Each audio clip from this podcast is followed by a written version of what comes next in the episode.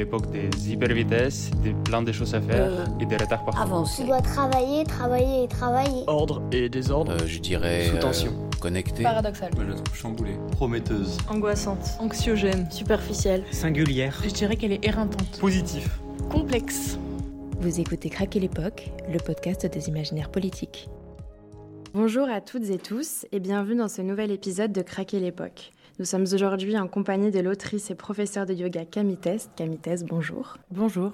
Alors la semaine dernière, nous avions abordé euh, avec Camille son rapport au yoga, au corps, à la politique. Et aujourd'hui, nous allons revenir euh, plus en détail sur son dernier livre, Politiser le bien-être, aux éditions Binge Audio Collection sur la table. Alors ma première question concernant votre livre, ce serait déjà son titre, Politiser le bien-être. C'est un titre qui interpelle, il y a quelque chose de presque euh, antinomique dans ce titre, tant le bien-être semble un peu, en fait, de base éloigné de toute dimension politique. Comment est-ce que vous, vous définissez le bien-être? Alors le bien-être, c'est une recherche d'équilibre intégral, c'est-à-dire à la fois euh, physique, euh, psychologique, émotionnel, spirituel et même euh, social au sens relationnel. Et effectivement, le titre de ce livre, il a l'air, enfin, il sonne un peu comme un oxymore parce que aujourd'hui, quand on pense au bien-être, on pense au marché du bien-être et donc on pense à vraiment des espaces totalement apolitiques, en dehors de tout questionnement social, politique, etc. Et, puis politiser, bah, ça sonne politique par définition. Et en même temps, eh bien, le terme de bien-être, à la base, c'est un terme très politique, et ça, je le, rappelle dans le livre, et ça me semble important. C'est par exemple un terme qui est présent dans le premier slogan de la CGT en 1895, euh, liberté, solidarité, bien-être. C'est un terme qu'on retrouve énormément dans la pensée anarchiste, par exemple, et c'est un terme qui, en fait, au fur et à mesure, au cours euh, du XXe siècle, a été dépolitisé pour ne qualifier plus qu'un marché euh, dans lequel, en gros, on trouve tout un tas de pratiques, nutrition, yoga, pilates, pratiques spirituelles de toutes sortes, voilà, pratiques de médecine dite alternative ou d'univers extra-européen, type médecine chinoise, euh, reiki, etc. La raison pour laquelle euh, ça me semble important de noter, c'est que euh, c'est comme en quelque sorte si le capitalisme avait transformé toutes ces pratiques qui nous font du bien individuellement et collectivement pour en faire un marché, comme le néolibéralisme, enfin le capitalisme néolibéral sait si bien faire, tout transformer en marché jusqu'à l'intime, jusqu'à des pratiques qui pendant longtemps ont échappé hein, au marché. Jusqu'aux années 90, euh, le marché du bien-être, c'est pas grand-chose et toutes les pratiques qu'on retrouve à l'intérieur, bien se nourrir, prendre soin de son corps, faire du sport, euh, avoir des pratiques spirituelles, bah, ça existait. euh, Enfin, c'était pas des choses qu'on pouvait acheter. En gros, c'était des choses qu'on faisait euh, comme des pratiques cultu- culturelles, des pratiques communautaires, voilà. Et donc, ça dit quelque chose qu'aujourd'hui vous puissiez, par exemple, vous acheter euh, une pratique spirituelle. C'est assez étrange. Enfin, en tout cas, voilà, je, crois que, ça dit quelque chose de, de, la façon dont notre société est agencée. Et dans le livre, j'essaye de, critiquer ça et de questionner ça, en tout cas. Et donc justement sur la question de ce- cette généralisation un peu du bien-être, euh, dans votre livre, euh, vous écrivez ⁇ Face à la planète qui brûle, nous ne savons que faire. Alors, à défaut de changer l'ordre du monde, nous tentons de nous changer nous-mêmes. Est-ce que du coup cette obsession moderne pour le bien-être, ça serait une réponse ou une conséquence à une certaine forme d'impuissance généralisée face au monde? Je crois que euh, effectivement, on est euh, dans une ère que euh, Gilles Lipovetsky qualifie d'hyper-individualiste, c'est-à-dire que on ne sait plus que compter sur nous-mêmes. C'est-à-dire qu'on n'est pas seulement dans un- une époque individualiste où, euh, comme euh, les Lumières par exemple, euh, valoriser l'individualisme au sens s'intéresser à nos besoins personnels, à nos envies, à nos rêves, à un parcours personnel, ce qui à mon sens me semble assez chouette. Mais on est vraiment dans une ère de non seulement le personnel nous intéresse, mais le collectif ne nous intéresse plus. Et donc, du coup, on regarde toute forme d'organisation collective ou de solution collective comme quelque chose qui ne fonctionnerait pas, ou alors au moins avec ironie. Moi, par exemple, alors là, j'ai 30 ans, mais je sais pas, quand je- je- j'ai grandi dans cette culture euh, euh, des pratiques collectives, euh, que ce soit des pratiques religieuses ou même des fêtes de village ou, euh, ou je sais pas de l'organisation collective euh, politique comme euh, des syndicats j'ai toujours regardé ça avec vachement euh, d'ironie comme c'était un truc un peu ringard euh, d'antan. Or on a besoin je crois aujourd'hui pour changer les choses euh, de s'organiser collectivement. Et donc euh, on est face à un problème à une sorte de hiatus où euh, effectivement comme on ne croit plus au collectif ou qu'on regarde le collectif avec ironie ou, euh, ou qu'on ne sait pas trop quoi en faire et ben on se tourne vers des solutions individuelles pour aller mieux. Et comme je le disais euh, la semaine dernière ça ne fonctionne pas très bien. Et donc, euh, dans ce livre, vous formulez une autre, un peu une autre critique, notamment de certains milieux militantistes, justement des syndicats et entre autres, qui sont traversés par des logiques euh, relativement virilistes, vous expliquez, avec un rapport presque sacrificiel à la lutte et qui reproduisent au final en fait les logiques capitalistes, productivistes qu'ils combattent tous pour la plupart. Alors vous, vous prenez le parti d'inviter euh, précisément à cultiver nos vulnérabilités afin justement de les mettre au service de ce militantisme. Alors comment faire pour cultiver nos vulnérabilités? Dans le livre, effectivement, en tout cas, je ne sais pas si c'est une critique, mais c'est une observation de certains espaces militants qui, effectivement, sont traversés par une culture hyper productiviste où, en fait, la, ce qui est valorisé, c'est la lutte directe, pleine, entière, pour des raisons qui sont par ailleurs euh, souvent légitime, qui est qu'on est face à d'immenses problèmes de société, qu'on n'est pas si nombreux et nombreuses à s'engager, et donc euh, qu'il faudrait euh, lutter fort, lutter vite, lutter longtemps, lutter efficacement tout le temps. Moi, je questionne justement cette efficacité-là. Est-ce que c'est si efficace que ça que de se brûler dans nos luttes? Est-ce que c'est si efficace que ça que d'avoir des formes de lutte et d'engagement qui font que pour la plupart des personnes qui militent, la, la fin, c'est le burn-out? On parle de burn-out militant, notamment depuis le 2019 où plusieurs féministes ont un peu populariser ce terme de burn-out militant. Je crois que dans l'engagement, dans le reste de la société par ailleurs, mais dans les milieux où on s'engage, où on milite, euh, l'autopréservation, se préserver un petit peu pour euh, s'engager plus longtemps, pour, pour en quelque sorte que nos savoirs militants, nos réseaux bah, servent sur le temps long, ça me paraît assez important. C'est ça pour moi cultiver sa vulnérabilité, c'est se rappeler que nous sommes tous et toutes des êtres vulnérables et nous avons tous et toutes besoin de repos, besoin de douceur, besoin des autres, besoin d'espaces de soins, des espaces de liens, des espace où on fait autre chose que travailler, autre chose que lutter. Le capitalisme, la culture du capitalisme néolibéral, euh, c'est le contraire. Hein. c'est nous dire que nous ne sommes que des machines à, produire, que des machines à travailler et que finalement, euh, euh, si on se repose, c'est uniquement dans l'optique d'être plus efficace au travail le lundi matin. dès lors qu'on a, propose un, autre projet de société plus juste, plus émancipateur, plus joyeux, à mon sens, c'est intéressant aussi que dans nos luttes, bah, on y ait autre chose, autre chose que, que de la souffrance en fait, tout simplement. C'est quelque chose d'ailleurs qui est très très bien, je trouve, euh, explorer dans un, bouquin qui s'appelle Joie militante, que vous connaissez euh, peut-être, qui est un bouquin qui a quelques années maintenant et qui, qui, parle de ça, hein, qui parle justement de, cette idée que bah, si nos luttes euh, ne contribuent pas à nous émanciper, c'est qu'il y a un problème avec, avec nos luttes. C'est ce que dit notamment la traductrice francophone de cet ouvrage qui s'appelle Juliette Rousseau. Hein, je, la, je, la, reprends, enfin je la, paraphrase ici. Donc voilà, je crois qu'on aurait tout d'intérêt, notamment grâce à des pratiques de bien-être, mais sans doute pas que, à utiliser dans nos espaces d'engagement, dans les, je sais pas, dans les espaces associatifs, en fait dans tous les espaces où les gens s'engagent, à cultiver une forme de care. Le care, c'est euh, cette prise de conscience que nous sommes tous et toutes des êtres vulnérables, interdépendants, et que prendre soin de nous mutuellement est totalement nécessaire. Et si on le regarde pas en face, si on regarde pas cette nécessité en face, eh ben, soit on se brûle, euh, soit le care est assuré dans l'ombre euh, par des personnes qui ne sont pas valorisées pour ça. C'est le cas dans notre société aujourd'hui, où finalement le care, les gens qui prennent soin de la société, bah, souvent sont extrêmement mal payés, voire pas payés du tout quand il s'agit des mères à la maison, par exemple. Il y a un problème de culture, hein, où en fait on invisibilise totalement tout le soin dans tous les milieux, et en particulier dans les milieux militants. Donc je crois qu'aujourd'hui, on a tout intérêt à se poser la question de comment la douceur, comment le soin peut être partagé, peut être diffusé dans les espaces d'engagement. Moi, à mon échelle, euh, je, parle avec ce que je connais, euh, c'est-à-dire euh, le, bah, le, yoga, la méditation, la douceur, créer des espaces de repos, créer des espaces de soins, mais il y a évidemment mille manières de diffuser du care dans le monde de l'engagement. tout de suite, nous allons écouter un extrait musical. C'est une chanson qui s'appelle Le temps d'avant qui est chanté par Danny Terreur et Kalika.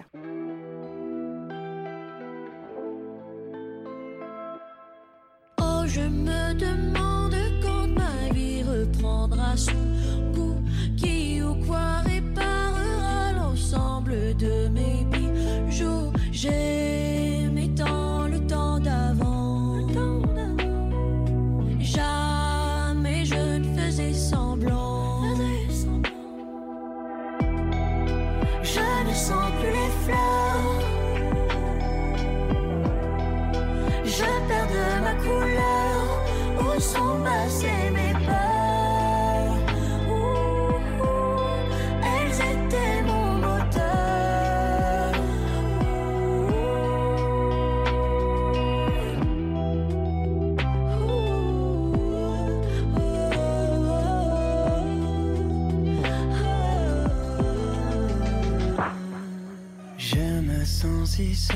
dans ce monde, je frôle le dégoût. On me dit c'est toi qui n'aimes pas l'éclat des beaux jours, mais pourtant j'essaye encore.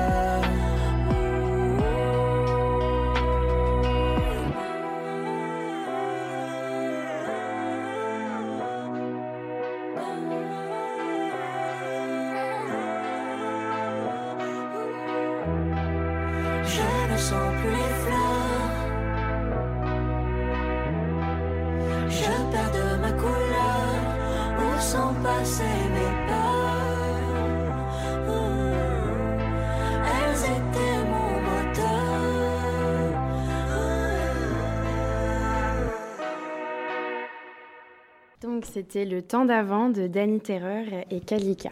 Alors Camille Test, pourquoi avoir choisi ce morceau c'est drôle parce que ce morceau euh, qui est quand même très euh, très spleen, un peu, euh, il y a une vibe un petit peu euh, un petit peu euh, mineure, un peu déprimante. Elle est à l'opposé de ma personnalité. euh, je suis plutôt euh, un peu hyperactive euh, et, euh, et plutôt euh, joyeuse, euh, voire un peu trop. Et parfois j'ai besoin euh, d'un truc qui me calme et qui me recentre et qui m'apaise. Et ce son marche particulièrement bien sur moi. Et euh, en fait au-delà de ça, j'ai choisi cette musique parce que j'aime beaucoup ces deux artistes. Autant euh, Danny Terreur, euh, qui est euh, un artiste qui travaille euh, pas mal avec une, une artiste qui s'appelle Alice et moi, que j'ai rencontré euh, quand j'étais journaliste. Je les avais interviewés euh, dans le cadre d'une- tournée de concerts. Et Kalika, je l'ai découverte un peu plus récemment et c'est une artiste pop euh, euh, dont j'adore l'univers. Elle est extrêmement euh, subversive dans sa façon de jouer avec les codes de la féminité, de la masculinité. Euh, Il y a un côté un peu de monstruosité. Enfin, elle explore un peu un côté euh, très charnel, euh, parfois un peu à la limite du dégueulasse, entre guillemets, euh, dans, dans ses clips, dans sa musique, dans, dans ce qu'elle montre. Et je la trouve extrêmement euh, puissante et courageuse, euh, très très inspirante, très très forte. Voilà, j'avais envie de donner un peu de lumière. Merci de nous avoir fait découvrir ce morceau.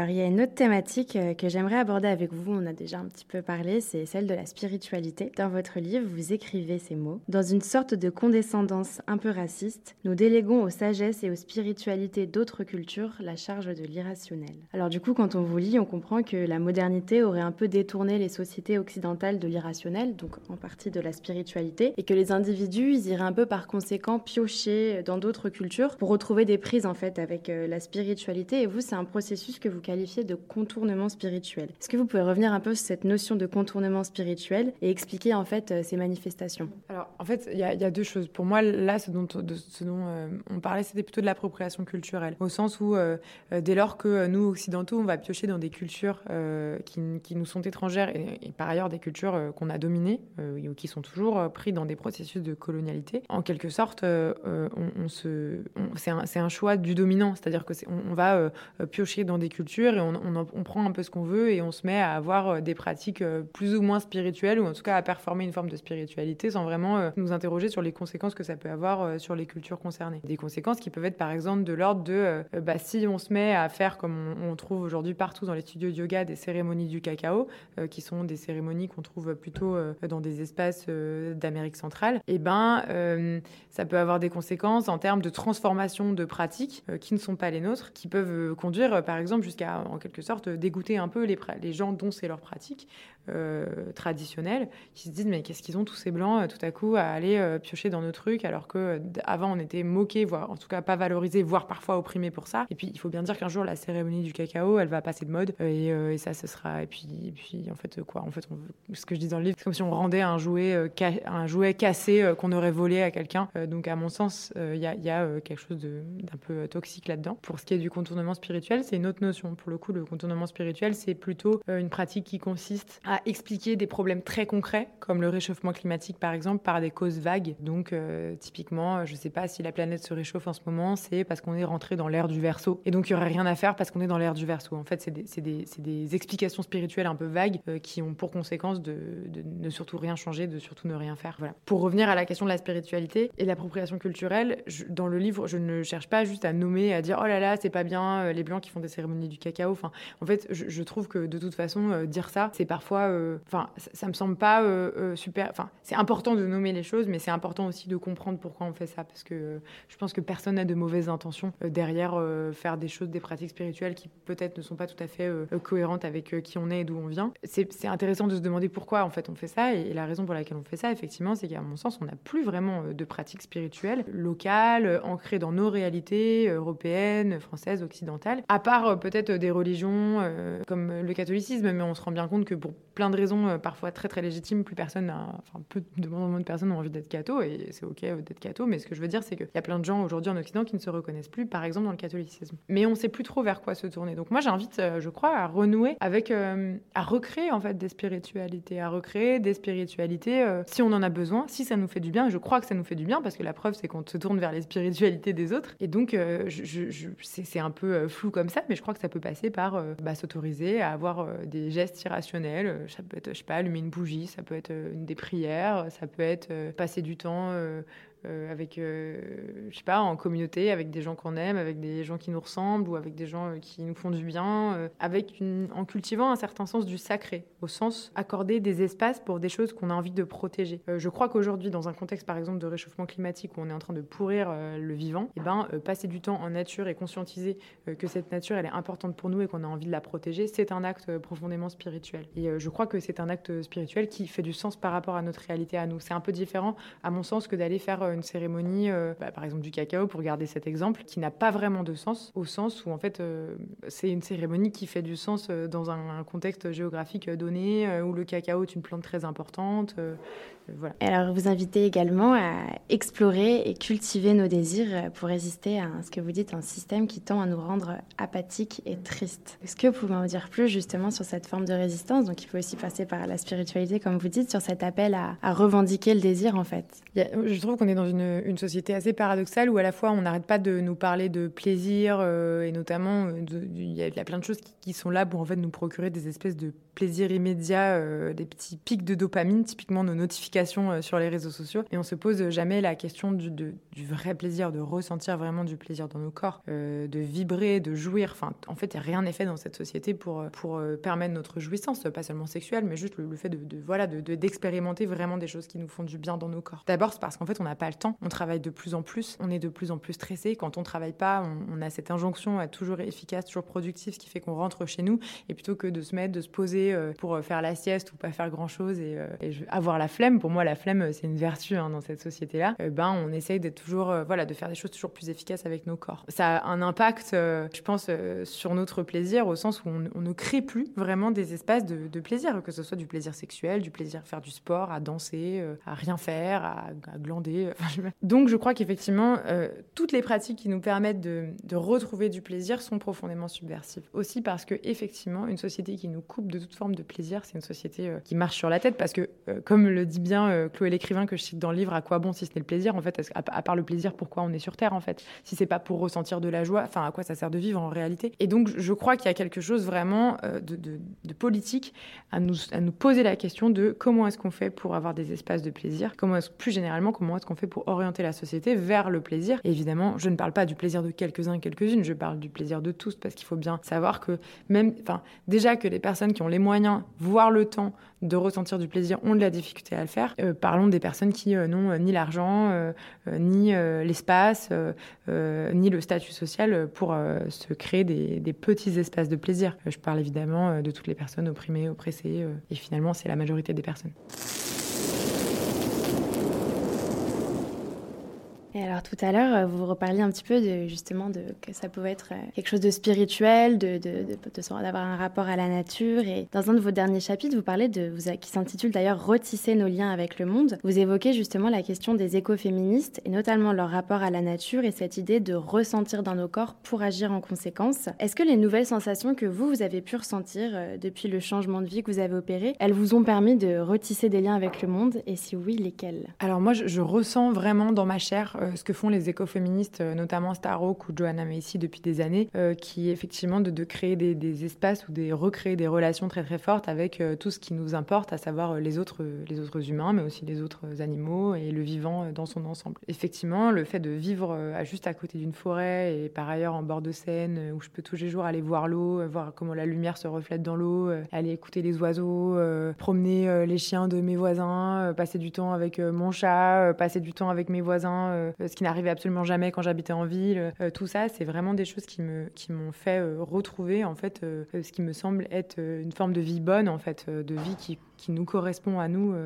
humains. Et bien évidemment que ça a un effet majeur sur ma santé mentale. Au-delà du fait que, comme je suis prof de yoga, c'est vrai que je fais pas mal de de, pratiques qui globalement quand même un effet assez positif sur mon système nerveux. La vraie différence entre ma vie d'avant de journaliste en ville et notamment à Paris et ma vie de maintenant de prof de yoga à la campagne, bah, c'est que j'ai retrouvé un rythme et un rapport aux éléments, à la nature, aux vivants et aux autres qui est un un acte de guérison quotidien en fait. merci beaucoup. Alors on arrive bientôt sur euh, la fin de, cet entretien. Pour conclure, Tami Test, euh, qu'est-ce que vous allez faire demain? Qu'est-ce que vous allez faire demain pour continuer euh, d'affronter un peu le monde? Pour être honnête, je je, crois que je suis arrivée un petit peu à bout de d'avoir juste euh, des réflexions, euh, on va dire euh, théoriques ou sur les réseaux sociaux ou un engagement ponctuel en manif ou voilà. Je, ressens là aujourd'hui l'urgence de faire plus politiquement. Je, crois que je, ne sais pas exactement quelle forme ça va prendre. Je, me pose un peu la question de, quoi faire, mais j'ai l'impression que on est, on est beaucoup à ressentir ça aujourd'hui. Il faut, enfin voilà, là on est dans un, vraiment, on, l'a dit un peu plus tôt, je crois, ou la semaine dernière, on est dans un contexte de montée évidente du fascisme. Enfin pour moi, nos États, nos nos, médias, nos, les plus grands bourgeois euh, se radicalisent. Et je crois qu'il va y avoir, on va avoir des conséquences sur nous tous. Euh, qui nécessitent qu'on prenne la mesure et qu'on se défende de façon un petit peu plus concrète, réelle, efficace euh, que ce qu'on fait aujourd'hui en majorité, moi comprise. Je ne sais pas exactement quelle forme ça peut prendre, mais je crois qu'on doit prendre la mesure de, de ce qui se passe aujourd'hui. Merci beaucoup pour cet entretien, Camille Test. Au revoir. Craquer l'époque est un podcast produit par Radio Radio et cet épisode a été réalisé par Emma Chignara. Rendez-vous la semaine prochaine avec un nouvel invité pour questionner l'époque dans laquelle nous nous trouvons.